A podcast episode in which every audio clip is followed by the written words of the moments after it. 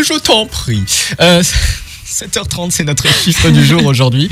Et c'est euh, c'est un peu sexo aujourd'hui, c'est vendredi. Eh oui, vendredi, on se lâche un petit peu. Notre chiffre du jour, c'est 7h30.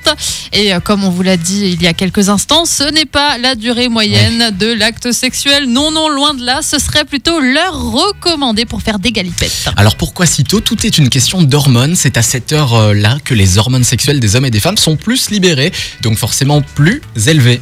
Voilà, donc 7h30 le matin. Il faut dire que le matin, après, ça met de bonne humeur, ça lance bien la journée. quoi. Exactement. Alors contrairement à ce que l'on pourrait penser, faire l'amour tard le soir n'est pas forcément une bonne chose.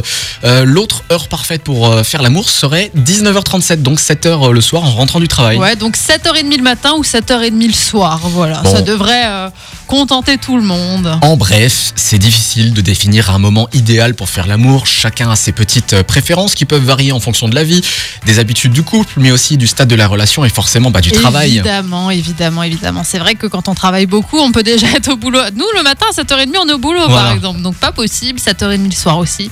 Donc, voilà, on s'adapte. Mais cette étude était quand même assez, assez drôle ce matin. 7h30, donc l'heure qui serait recommandée pour faire l'amour.